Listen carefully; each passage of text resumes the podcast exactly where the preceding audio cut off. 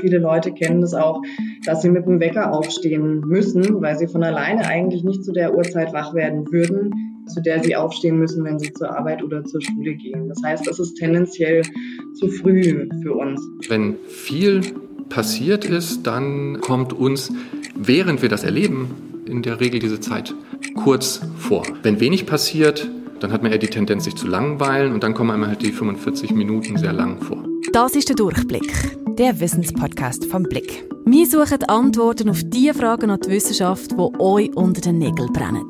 Mit der Serena Tanner und Jenny Rieger. Am Wochenende ist es wieder soweit. In der Nacht von Samstag auf Sonntag dürfen wir eine Stunde länger schlafen. Die Winterzeit fängt an. Die Zeitumstellung die hat aber so ihre Tücken, denn sie bringt unseren Tagesrhythmus gehörig durcheinander. Viele schlafen schlechter und es soll sogar mehr Verkehrsunfälle und Herzinfarkt geben nach einer Zeitumstellung. Aber was ist da dran? Was genau passiert dabei im Körper und wie nehmen wir Zeit überhaupt wahr? Und warum vergeht ein Tag manchmal wie im Flug, während eine Stunde uns manchmal wie eine Ewigkeit vorkommt? Das alles finden wir raus in dieser Folge Durchblick. Herzlich willkommen.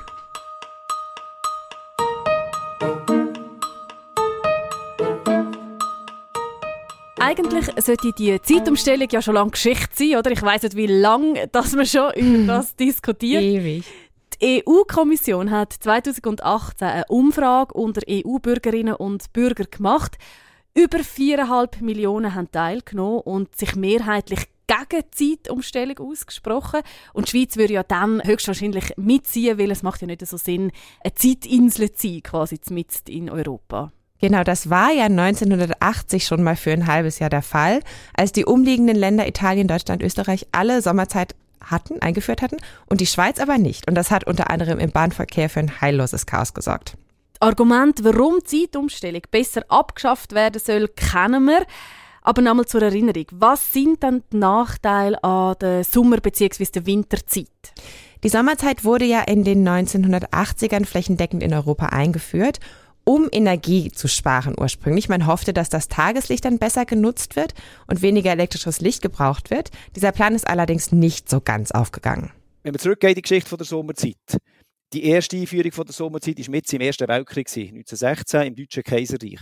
Und dort ist das Energiesparen natürlich tatsächlich das Thema gewesen, denn dort ist es darum gegangen, Elektrizität zu sparen, die aus Kohle gemacht worden ist. Und die Elektrizität hat man zu der Zeit vor allem für Beleuchtung gebraucht. Das ist Jörg Niederhauser von METAS, das ist das Eidgenössische Institut für Metrologie, nicht zu verwechseln mit Meteorologie. Im METAS steht nämlich die genaueste Atomuhr der Schweiz und ist unter anderem zuständig für die Verbreitung der offiziellen Schweizer Zeit und auch für andere Maßeinheiten wie Meter etc. Und Jörg Niederhauser sagt, heute wird Energie abends nicht mehr hauptsächlich für Beleuchtung gebraucht, sondern auch für viele andere Dinge und darum macht die Zeitumstellung für den Energieverbrauch heute keinen so großen Unterschied mehr. Und dazu kommen noch ganz praktische Nachteile, die einfach die Zeitumstellung hat. Die sind zwar nicht katastrophal, aber ziemlich lästig. Also zum Umstellen ist jetzt technisch gesehen kein grosser Aufwand, das kann man alles programmieren, die Steuerungen sind programmiert. Es ist eigentlich einfach vor allem einmal Belästigung, kann man sagen. Das ist wahrscheinlich der Haupteffekt für uns Einzelne oder für uns als Privatpersonen. Wir müssen schauen, haben wir, ist jeder Wecker umgestellt, ist die Bachofenuhr umgestellt und so weiter. Das ist sicher das Lästigste. Man ist nachher auch der Regel etwas müder, gerade bei der Umstellung, je nachdem, was man noch macht. Das ist schon ganz klar das, was die heftigen Diskussionen bringt. Bei den jetzigen Diskussionen, die wir führen, ob man so eine Zeitumstellung abschaffen oder nicht, geht es ja auch darum, welche Zeit dann soll gelten. Mhm. Ewig Sommerzeit oder ewig Winterzeit? Soll man eine Stunde weniger oder eine Stunde mehr können nutzen Und das bedeutet ja auch, dass es total darauf ankommt, wie dass man dann das Tageslicht optimal nutzt, oder? Ob es am Morgen eine Stunde früher hell ist oder am Abend noch ein bisschen länger hell. Mhm. Also in Umfragen war die ewige Sommerzeit populärer, weil es wohl mehr Leute gibt, die es lieber abends länger hell haben. Da unterscheiden sich aber auch die Präferenzen je nach Breitengrad. Im Norden wäre es im Winter zum Beispiel unter ewiger Sommerzeit morgens sehr lang dunkel. In südlichen touristischen Ländern wäre es wiederum gut, weil mehr Zeit am Abend für Touris in Restaurants zu sitzen und so weiter. Die wichtigsten Argumente für die Abschaffung der Zeitumstellung sind aber wohl die gesundheitlichen. Also gibt es nach der Zeitumstellung tatsächlich mehr Herzinfarkt? Das haben ja. wir vorher nicht nur so dahin gesagt. ja, genau, das haben tatsächlich Studien gezeigt, allerdings nur nach der Umstellung von Winter auf Sommerzeit im Frühling. Also wenn man eine Stunde früher aufstehen muss. Warum genau das so ist, das ist nicht so ganz geklärt. Die Theorie ist, dass der Stress eines neuen Wochenstarts dann zusammenkommt mit weniger Schlaf. Ganz klar ist aber, wenn die Sommer- bzw. die Winterzeit kommt, dann gerät eben bei vielen Menschen und auch bei Tieren der Tag-Nacht-Rhythmus aus dem Ruder. Sie schlafen schlechter und fühlen sich schlapp. Und darüber hat wohl auch schon William Willett sich Gedanken gemacht. Das ist ein Brite, der 1907 schon die Einführung der Sommerzeit propagiert hat der hat einen interessanten Vorschlag gemacht. Er hat nämlich vorgeschlagen, dass man in 20 Minuten Schritt, zwar viermal 20 Minuten, würde umstellen im Frühling und viermal 20 Minuten zurück im Herbst. Ich meine, also es wäre ziemlich mühsam, aber natürlich, das würde man dann tatsächlich praktisch nicht merken, oder? Zeitumstellung betrifft ja nicht nur uns Menschen, es betrifft konkret auch Kühe. ja, genau. Und zwar hört man ja auch immer wieder aus der Landwirtschaft, dass es auch für gewisse Bäuerinnen und Bauern gar nicht mal so einfach ist, ihre Kühe auf die Zeitumstellung anzupassen. Die werden ja in der Regel sehr regelmäßig alle zwölf Stunden gemolken und wenn dann plötzlich die eine Stunde später gemolken werden, dann kann das zu Problemen führen. Und es gibt tatsächlich auch Bauern, die darum sagen, sie denken ihre Kühe langsam an die Zeitumstellung anführen quasi und in der Woche vor der Zeitumstellung jeden Tag fünf Minuten später melken, zum Beispiel. Wenn das ja schon bei den Kühen äh, zu so einem Effekt führt, nimmt es mich natürlich Wunder, was genau passiert in unserem Körper, im menschlichen Körper, wenn die Uhren vor- oder zurückgestellt werden. Da habe ich bei Caroline Reichert nachgefragt. Sie ist Psychologin am Institut für Chronobiologie. Und Chronobiologie, die beschäftigt sich mit biologischen, zeitlich immer wiederkehrenden Abläufen. Und damit beschäftigt sich eben auch Caroline Reichert und sie hat auch gleich einen Tipp, der helfen kann, die innere Uhr auf die neue Zeit zu kalibrieren. Wenn jetzt die Uhren umgestellt werden, dann haben wir quasi wieder so ein Jetlag von einer Stunde in etwa. Das muss man sich im Prinzip wie ein Jetlag vorstellen, wenn man quasi in eine andere Zeitzone fliegt und ähm, eine ein Stunden Verschiebung hat. Das heißt, es braucht ein bisschen Zeit für die innere Uhr, um sich darauf einzustellen und man kann diese Verschiebungen schneller überwinden, wenn man quasi gleich direkt morgens das Tageslicht sucht und so quasi der inneren Uhr sagt, okay, ab jetzt ist quasi zu der und der Uhrzeit Zeit wach zu sein. Also, dass der Körper weiß, ob Tag oder Nacht ist, hat auch mit Licht zu tun. Licht ist auf jeden Fall ein wichtiger äußerer Faktor. Je mehr Tageslicht wir am Tag konsumieren, in Anführungszeichen, und je besser wir es schaffen, in der Nacht tatsächlich Dunkelheit um uns herum zu haben, desto mehr können wir der inneren Uhr beispielsweise symbolisieren, ob jetzt gerade Tag ist, Aktivzeit oder ob Nacht ist, also ob Ruhezeit im Prinzip ist. Und darum hört man wahrscheinlich auch immer wieder die Aussage, man soll am Abend nicht noch am Laptop hocken oder irgendwie das Handy zu lang anschauen, also das blaue Licht quasi, was mhm. man immer wieder hört am Abend, ist schädlich, weil man dann schlechter schlaft. Genau, dieses blaue Licht hat genau wie Tageslicht den Effekt, dass es die Produktion des Hormons Melatonin hemmt. Gesteuert wird das Ganze im Gehirn von den sogenannten suprachiasmatischen Kernen, die die zeitliche Taktung aller Abläufe im Körper koordinieren. Und das ist eine Gruppe von Nervenzellen, die den typischen Schlaf-Wach-Rhythmus reguliert. Und da spielt dieses Hormon Melatonin eine Rolle.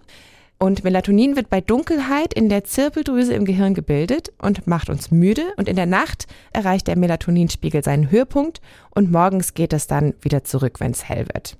Also die innere Uhr bestimmt, wann wir wach sind und wann wir müde sind. Aber nicht nur das, auch viele andere Prozesse werden dadurch beeinflusst. Zum Beispiel Willi? Das habe ich auch Caroline Reichert gefragt. Ja, also ich habe da, glaube ich, eine kleine Deformation professionell. Ehrlich gesagt, ich habe das Gefühl, es variiert alles im 24-Stunden-Rhythmus. Die wichtigsten Marker, die wir in der Chronobiologie aber anschauen, die im 24-Stunden-Rhythmus sehr stabil variieren, ist zum Beispiel die Körperkerntemperatur. Das ist ein so ein Marker, der quasi über den 24-Stunden-Rhythmus immer wieder ein, ein gleiches Profil zeigt. Dazu kommen eben zum Beispiel auch Stimmung, Konzentrations- und Reaktionsfähigkeit. Das kennt man ja vielleicht auch so ein bisschen von sich selber, dass man so zu einer bestimmten Uhrzeit am Tag eher so ein kleines Tief hat. Also Licht spielt dabei eine wichtige Rolle. Jetzt aber die Frage, was würde denn passieren, wenn ich mich an einem Ort aufhalte, wo es nie dunkel ist oder nie hell ist, zum Beispiel nördlich vom Polarkreis, weiß mein Körper dann trotzdem, wann Tag und wann Nacht ist? Dazu gab es ein ziemlich cooles Experiment in den 1960er Jahren. Das wurde auch Bunker-Experiment genannt. Und das Ziel war herauszufinden, wie unsere innere biologische Uhr funktioniert. Till Rönneberg ist ein deutscher Chronobiologe, der heute an der Ludwig-Maximilians-Universität in München arbeitet. Und er hat damals an dem Experiment mitgearbeitet und in einer Doku darüber erzählt. Die Bunkerversuche waren eigentlich wissenschaftsgeschichtlich was ganz Spannendes. Man wusste ja schon von Pflanzen und Tieren, dass es eine innere Uhr gibt, die hauptsächlich durch Licht äh, gesteuert wird. Da wir bei Menschen immer annehmen, dass äh, die Natur eigentlich keinen Einfluss mehr auf uns hat, sondern nur noch äh, das soziale Leben, musste eine Versuchsapparatur gebaut werden. Das war dann der Bunker, in der alles abgeschottet wurde, was überhaupt nur an zeitlichen Signalen vorhanden gewesen sein könnte. Also für das Experiment haben Freiwillige dann tatsächlich mehrere Wochen lang in diesem Bunker gelebt und darin gab es alles, was man so braucht an Annehmlichkeiten, Küche, Bad, ein Heimtrainer, ein Bett und so weiter aber nichts, was auf die Uhrzeit hätte hinweisen können. Also keine Uhren, kein Fernsehen, kein Radio, auch keine frischen Frühstücksbrötchen oder irgendwelche Lebensmittel, die so mit einer bestimmten Uhrzeit assoziiert sind. Also die Probandinnen und Probanden hatten da, waren da völlig frei, ihren Tag so ganz nach der inneren Uhr zu gestalten, ohne äußere Zeitgeber. Die sind einfach dann schlafen gegangen, wenn sie müde waren und dann aufgestanden, wenn sie wach waren. Und gleichzeitig wurden eben viele Daten erhoben. Also Wissenschaftler haben einfach aufgezeichnet, wann sie genau was getan haben. Sie mussten ganz viele Aufgaben erfüllen. Sie mussten immer aufschreiben, was sie wann essen. Viele von ihnen mussten jede Stunde einen äh, Klingelknopf drücken, also immer wenn sie dachten, dass eine Stunde vorbei war. Und dann noch äh, nach ein paar, äh, nach einer Minute nochmal, sodass man Langzeit- und Kurzzeitschätzungen mitmachen konnte. Also ich stelle mir das total spannend, aber irgendwie auch ein bisschen schwierig vor, mhm. wochenlang in einem Bunker zu leben. ja, das dachten auch viele der Probandinnen und Probanden am Anfang, aber die meisten fanden ihren Aufenthalt in dieser Testeinrichtung eigentlich sehr angenehm und wollten eigentlich gar nicht mehr so richtig rausgehen. Als das Experiment zu Ende war, die waren dann richtig traurig. Und was ist dann dabei rausgekommen? Auch ohne äußere Zeitgeber pendelt sich ein Tagesrhythmus ein und der Mensch hat tatsächlich also eine innere Uhr, die einfach regelmäßig weiterläuft, auch wenn es einfach, wenn wir kein, kein Licht sehen, keine Uhr haben und so weiter. Und das hat dieses Experiment eben zum allerersten Mal nachgewiesen. Und bei den meisten Menschen liegt diese natürliche Taktung allerdings nicht bei 24 Stunden, sondern bei 25 Stunden. Und es gab so einen Extremfall auch in diesem Bunkerexperiment von einem Menschen, dessen innere Uhr wirklich vollkommen nichts mit 24 Stunden zu tun hatte. Und dem wurde dann halt am Schluss, der war, glaube ich, fünf Wochen oder sowas in diesem Bunker, oder sagen wir so eine Anzahl von Wochen. Und am Schluss dachte er, wäre viel kürzer drin gewesen. Und hat dann zwei Wochen quasi seines Lebens verloren, ist überhaupt nicht gut damit klargekommen. Er wirklich seine, seine innere Uhr da total anders lief als das von den meisten Leuten. Total spannend.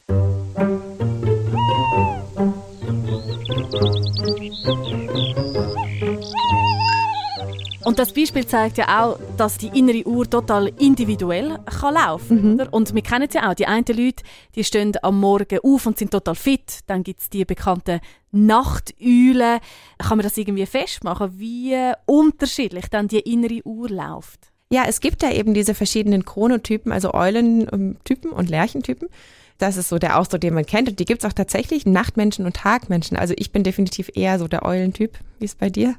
Hey, ich habe das früher auch behauptet und dann habe ich angefangen Schicht zu arbeiten und bin zum Teil irgendwie am Morgen um drei schon aufgestanden und habe müssen arbeiten und habe müssen fit sein und ich habe mir das Lerchending so ein bisschen antrainiert. Mm. Aber ich glaube, ich kann beides mittlerweile. ja, das ist natürlich gut.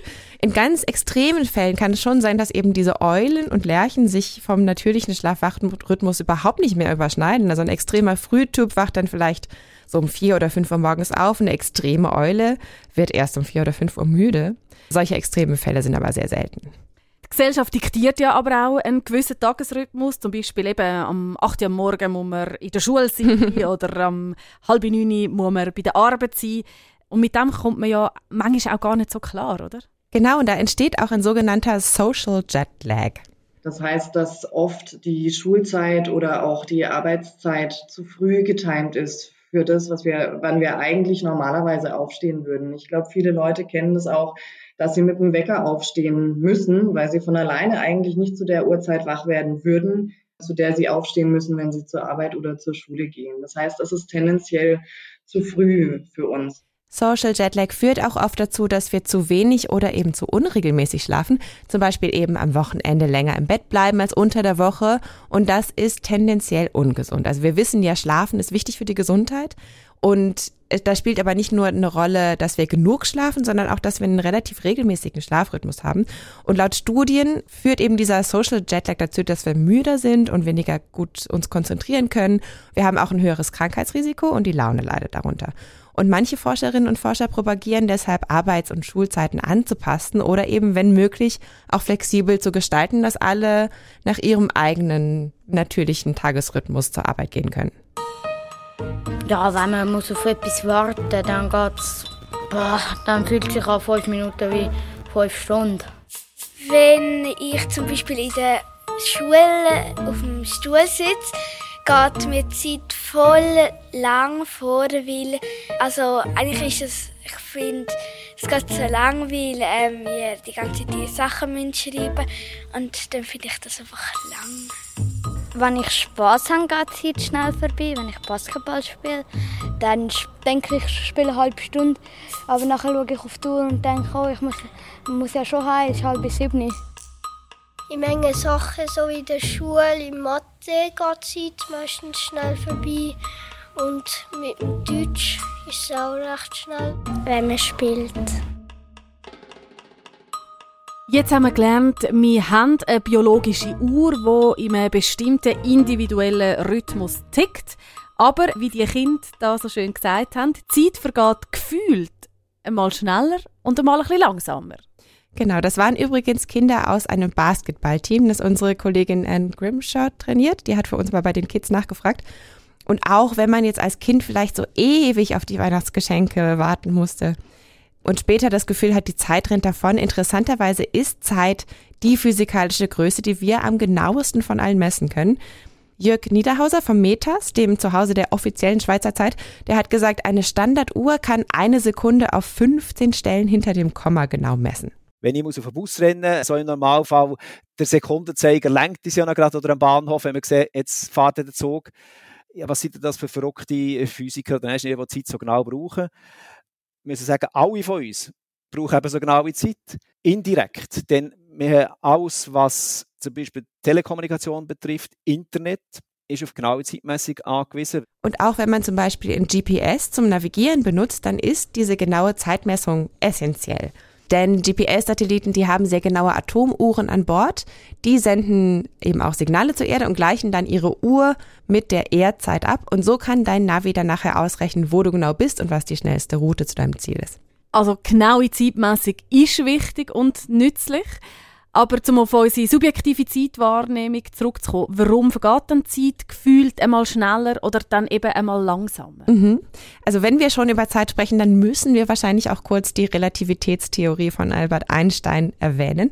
Die ist sehr kompliziert natürlich. Grundsätzlich besagt sie aber, dass die Zeit relativ ist und von der Geschwindigkeit eines Körpers abhängt. Also wie lang eine Sekunde dauert, kommt darauf an, wie schnell du bist sozusagen. Das klingt ein bisschen komisch, aber man konnte das auch in einem Experiment mit zwei sehr genauen Uhren nachweisen. Die eine davon ist in einem Flugzeug um die Erde geflogen, die andere blieb an Ort und Stelle. Und nachher konnte man eben sehen, dass die Uhr, die mit dem Flugzeug unterwegs gewesen war, ein bisschen langsamer gelaufen ist als die stationäre Uhr. Also nur sehr wenig, aber messbar. Aber jetzt mal zurück zur subjektiven Zeitwahrnehmung. Auch die gefühlte Zeit ist sozusagen relativ, kann man sagen. Darüber habe ich mit Norman Siroka gesprochen. Der ist Philosophieprofessor an der Uni Bremen und auch Privatdozent an der ETH Zürich. Und er ist auch gelernter Physiker. Und er sagt, wir können Zeitintervalle mit den Ohren zum Beispiel besser abschätzen als mit den Augen. Das können wir vielleicht auch mal kurz ausprobieren. Ich spiele dir mal zwei Töne vor und du musst mal sagen, welcher länger war. Ton 1 und Ton 2 schwierig. ich würde sagen, der zweite ja, ein bisschen länger. Ja.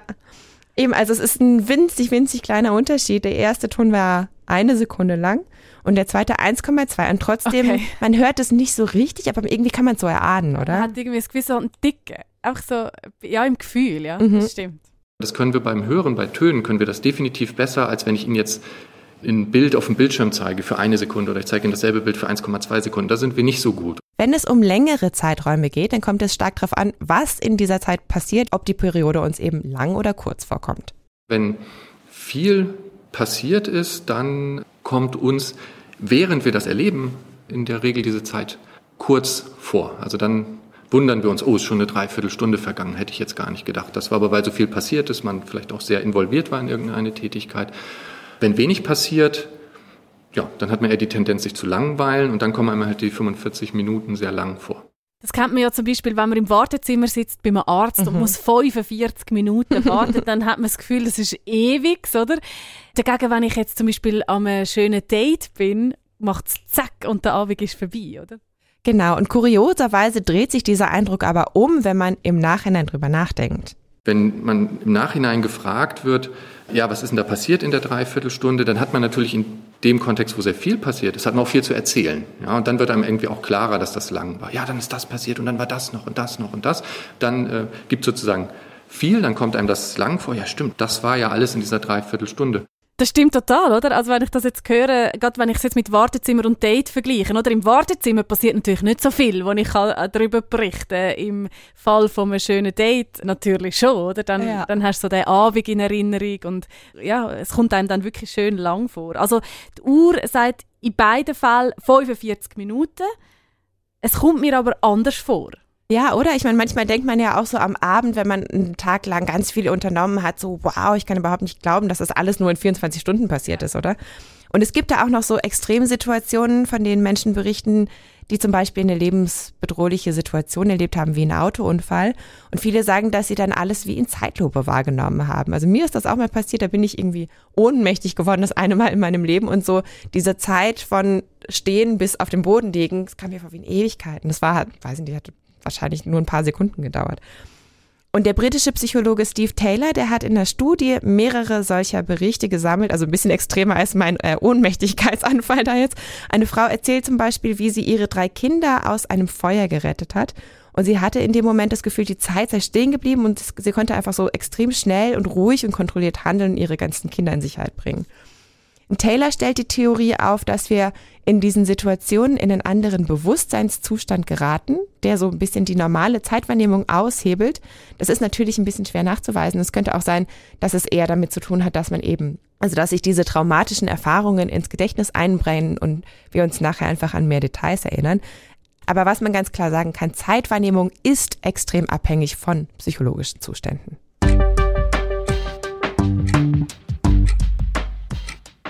Und jetzt werden wir noch philosophisch. Was ist Zeit eigentlich? Das kann Norman Siroka wohl am besten beantworten.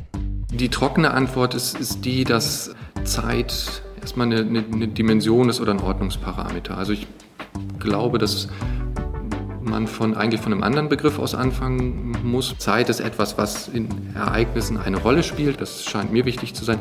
Es ist nichts, was es irgendwie unabhängig gibt. Also Zeit ist keine Substanz. Es ist nichts, nichts Gegenständliches, was es ohne irgendetwas anderes geben könnte.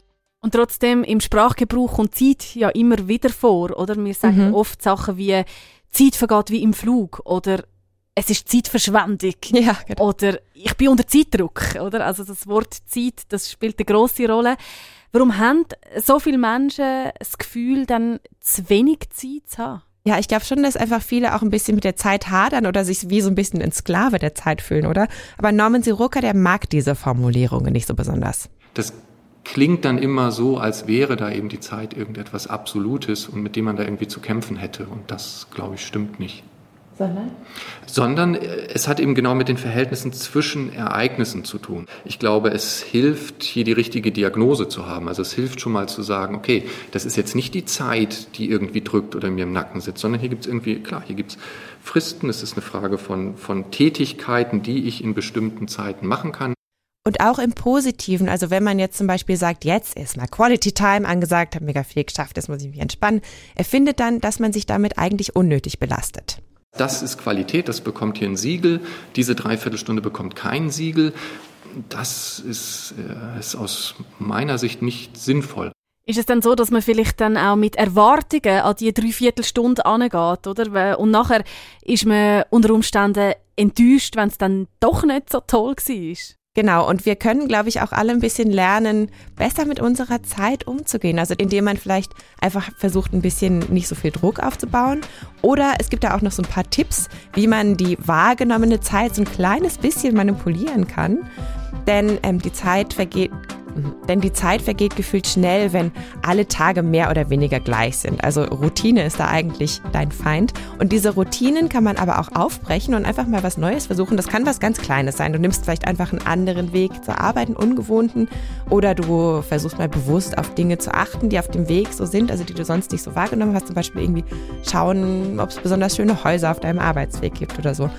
Und umgekehrt, wenn man mal wieder im Wartezimmer sitzt und sich langweilt und denkt so, äh, wie, wie lange muss ich denn hier noch sitzen, dann kann es auch helfen, das einfach nicht als Wartezeit zu betrachten, sondern vielleicht einfach als eine kleine Pause. Und eine kleine Pause ist ja eigentlich auch mal ganz schön. Absolut. Und vor allem wichtig ist dabei nicht andauernd auf die Uhr zu schauen. Wenn man sich aktiv auf die Zeit fokussiert, vergeht sie nämlich extra langsam. Das ist so. Das war's für heute mit dem Durchblick. Nächste Woche fragen wir, ist der Mensch für die Monogamie gemacht? Sehr eine spannende Frage und wer weiß, vielleicht betrifft die Frage ja den ein oder anderen von unseren Zuhörern und Zuhörerinnen. Wenn auch ihr euch könnt vorstellen in einer nicht monogamen Beziehung zu leben, dann schreibt uns doch. Wir würden uns freuen über Berichte aus eurem Leben. Meldet euch auf podcast.ringier.ch. Wir danken an dieser Stelle fürs Zuhören. Die Links sind wie immer in den Show Notes und bewertet doch unseren Podcast. Wir würden uns sehr freuen darüber. Tschüss für heute sagen Serena und Jenny.